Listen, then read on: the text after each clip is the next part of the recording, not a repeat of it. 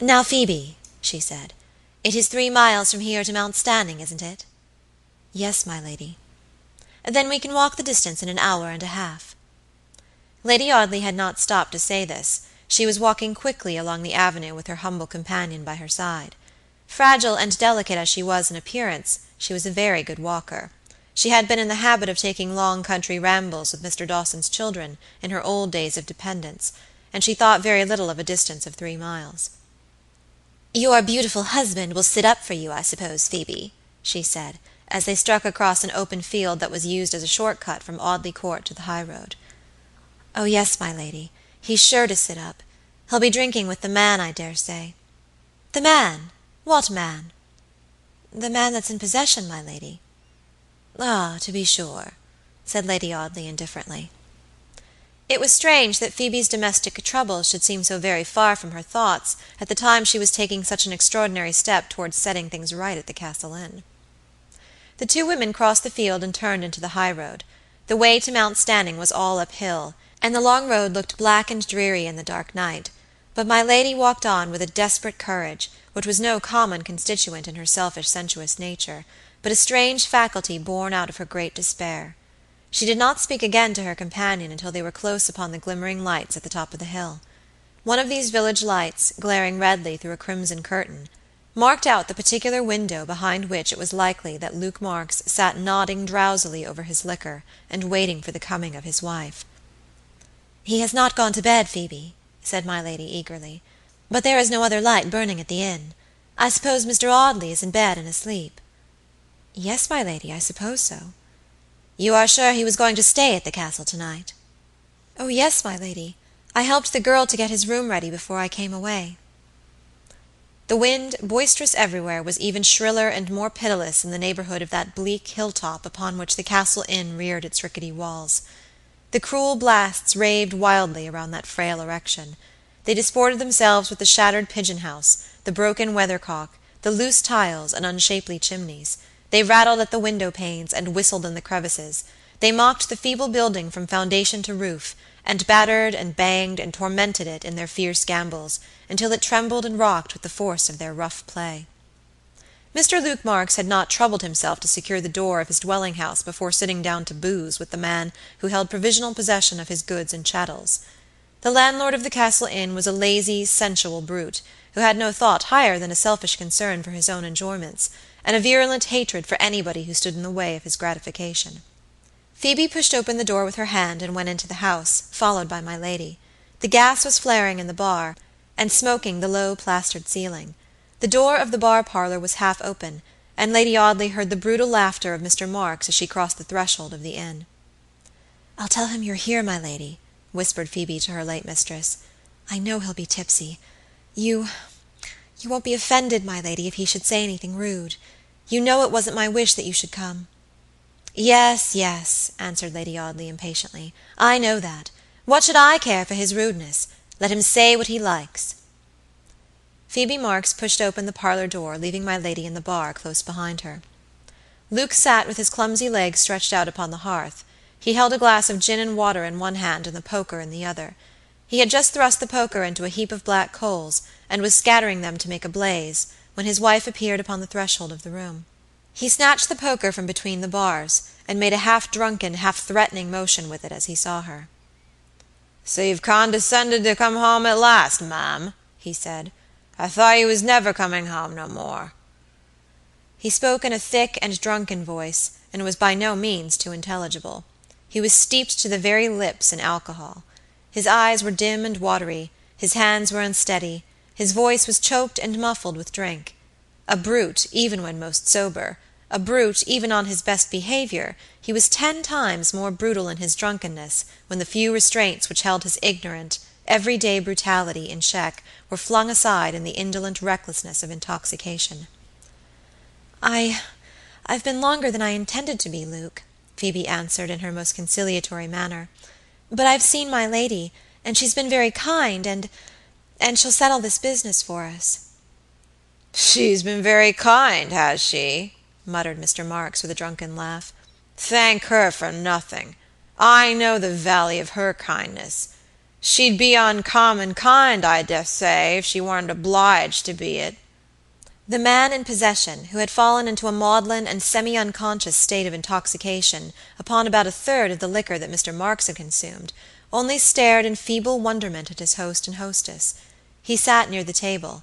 Indeed, he had hooked himself on to it with his elbows, as a safeguard against sliding under it, and he was making imbecile attempts to light his pipe at the flame of a guttering tallow candle near him. "My lady has promised to settle the business for us, Luke," Phoebe repeated, without noticing Luke's remarks. She knew her husband's dogged nature well enough by this time to know that it was worse than useless to try to stop him from doing or saying anything which his own stubborn will led him to do or say. "My lady will settle it," she said, "and she's come down here to see about it to night," she added. The poker dropped from the landlord's hand, and fell clattering among the cinders on the hearth. "My Lady Audley come here to night?" he said. "Yes, Luke."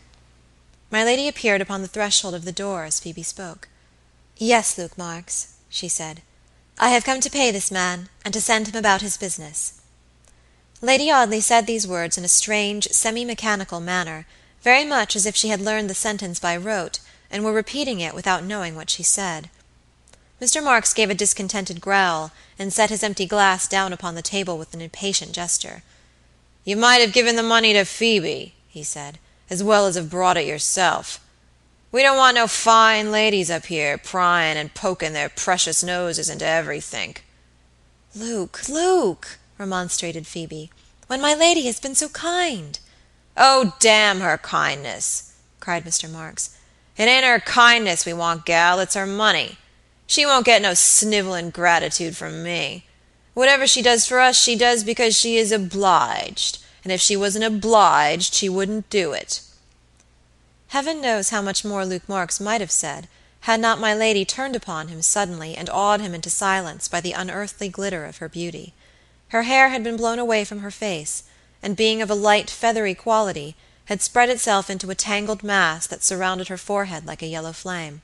There was another flame in her eyes, a greenish light, such as might flash from the changing hued orbs of an angry mermaid. "Stop!" she cried. "I didn't come up here in the dead of night to listen to your insolence.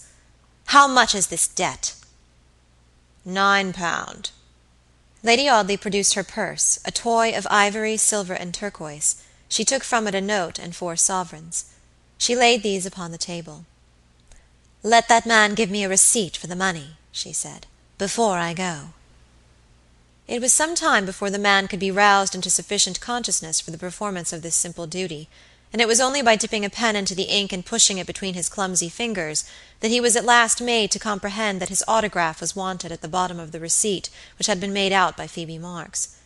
Lady Audley took the document as soon as the ink was dry, and turned to leave the parlor. Phoebe followed her. "You mustn't go home alone, my lady," she said. "You'll let me go with you." "Yes, yes, you shall go home with me." The two women were standing near the door of the inn as my lady said this. Phoebe stared wonderingly at her patroness. She had expected that Lady Audley would be in a hurry to return home after settling this business which she had capriciously taken upon herself, but it was not so. My lady stood leaning against the inn door and staring into vacancy and again Mrs. Marks began to fear that trouble had driven her late mistress mad. A little Dutch clock in the bar struck two while Lady Audley lingered in this irresolute, absent manner. She started at the sound and began to tremble violently. "I think I am going to faint, Phoebe," she said. "Where can I get some cold water?" "The pump is in the wash house, my lady. I'll run and get you a glass of cold water." "No, no, no!" cried my lady, clutching Phoebe's arm as she was about to run away upon this errand. I'll get it myself. I must dip my head in a basin of water if I want to save myself from fainting. In which room does Mr. Audley sleep?"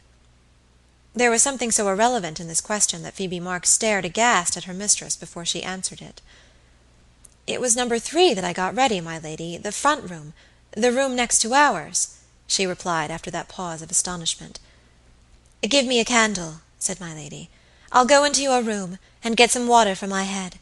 Stay where you are, and see that that brute of a husband of yours does not follow me." She snatched the candle which Phoebe had lighted from the girl's hand, and ran up the rickety, winding staircase which led to the narrow corridor upon the upper floor. Five bedrooms opened out of this low ceilinged, close smelling corridor.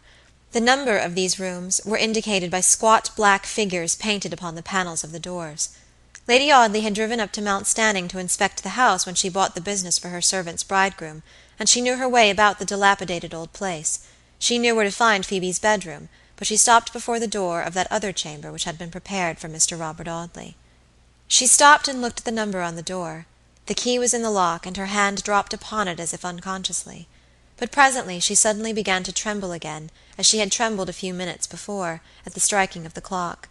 She stood for a few moments trembling thus, with her hand still upon the key; then a horrible expression came over her face, and she turned the key in the lock. She turned it twice, double locking the door.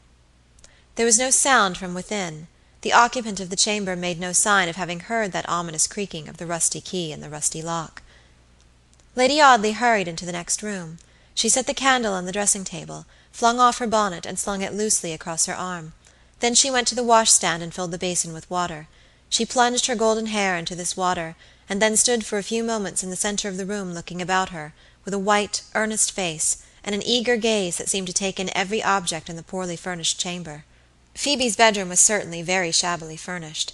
She had been compelled to select all the most decent things for those best bedrooms which were set apart for any chance traveler who might stop for a night's lodging at the Castle Inn; but Phoebe Marks had done her best to atone for the lack of substantial furniture in her apartment by a superabundance of drapery. Crisp curtains of cheap chintz hung from the tent bedstead, festooned drapery of the same material shrouded the narrow window shutting out the light of day, and affording a pleasant harbor for tribes of flies and predatory bands of spiders. Even the looking glass a miserably cheap construction which distorted every face whose owner had the hardihood to look into it, stood upon a draperied altar of starched muslin and pink glazed calico, and was adorned with frills of lace and knitted work. My lady smiled as she looked at the festoons and furbelows which met her eyes upon every side. She had reason, perhaps, to smile remembering the costly elegance of her own apartments; but there was something in that sardonic smile that seemed to have a deeper meaning than any natural contempt for Phoebe's attempts at decoration. She went to the dressing table, and smoothed her wet hair before the looking glass, and then put on her bonnet. She was obliged to place the flaming tallow candle very close to the lace furbelows about the glass, so close that the starched muslin seemed to draw the flame toward it by some power of attraction in its fragile tissue. Phoebe waited anxiously by the inn door for my lady's coming. She watched the minute hand of the little Dutch clock, wondering at the slowness of its progress. It was only ten minutes past two when Lady Audley came downstairs, with her bonnet on and her hair still wet, but without the candle. Phoebe was immediately anxious about this missing candle. "The light, my lady," she said. "You have left it upstairs." "The wind blew it out as I was leaving your room," Lady Audley answered, quietly. "I left it there. "In my room, my lady?" "Yes." "And it was quite out?" "Yes, I tell you. Why do you worry me about your candle? It is past two o'clock. Come." She took the girl's arm, and half led, half dragged her from the house. The convulsive pressure of her slight hand held her firmly as an iron vice could have held her. The fierce March wind banged to the door of the house, and left the two women standing outside it. The long black road lay bleak and desolate before them dimly visible between straight lines of leafless hedges.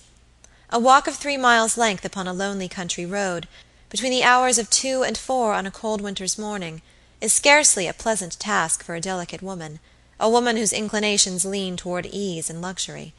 But my lady hurried along the hard, dry highway, dragging her companion with her as if she had been impelled by some horrible demonic force which knew no abatement. With the black night above them, with the fierce wind howling around them sweeping across a broad expanse of hidden country, blowing as if it had arisen simultaneously from every point of the compass, and making those wanderers the focus of its ferocity. The two women walked through the darkness down the hill upon which Mount Stanning stood, along a mile and a half of flat road, and then up another hill, on the western side of which Audley Court lay in that sheltered valley, which seemed to shut in the old house from all the clamor and hubbub of the everyday world. My lady stopped upon the summit of this hill to draw breath and to clasp her hands upon her heart, in the vain hope that she might still its cruel beating. They were now within three quarters of a mile of the Court, and they had been walking for nearly an hour since they left the Castle Inn.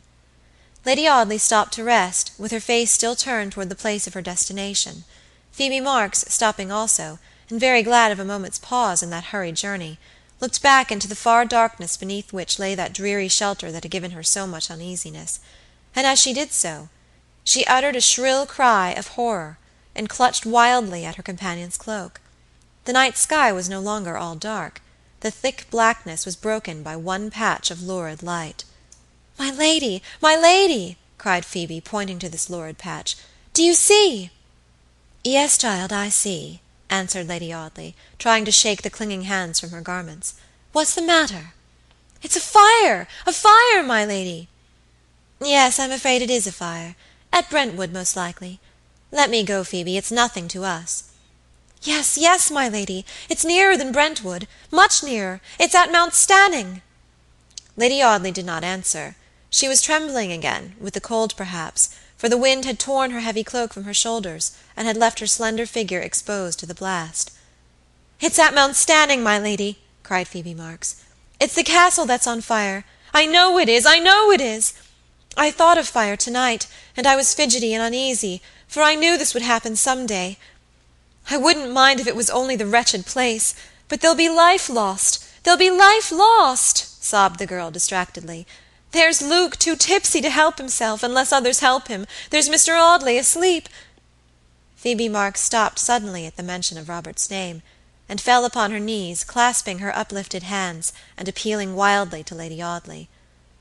"Oh, my God!" she cried, "say it's not true, my lady; say it's not true! It's too horrible, it's too horrible, it's too horrible!" "What's too horrible?" "The thought that's in my mind, the terrible thought that's in my mind." "What do you mean, girl?" cried my lady, fiercely.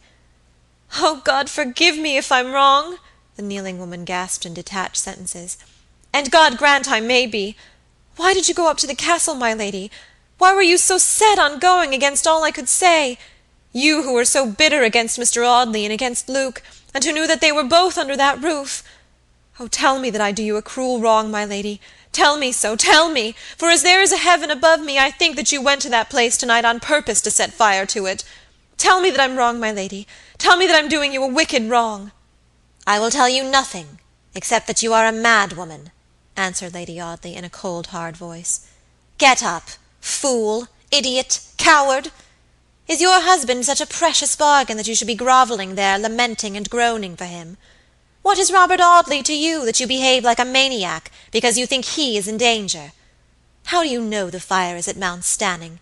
You see a red patch in the sky, and you cry out directly that your own paltry hovel is in flames, as if there were no place in the world that could be burnt except that. The fire may be at Brentwood, or further away, at Romford or still further away, on the eastern side of London, perhaps. Get up, mad woman, and go back and look after your goods and chattels, and your husband and your lodger. Get up and go. I don't want you." "Oh, my lady, my lady, forgive me!" sobbed Phoebe. "There's nothing you can say to me that's hard enough for having done you such a wrong, even my thoughts. I don't mind your cruel words. I don't mind anything if I'm wrong."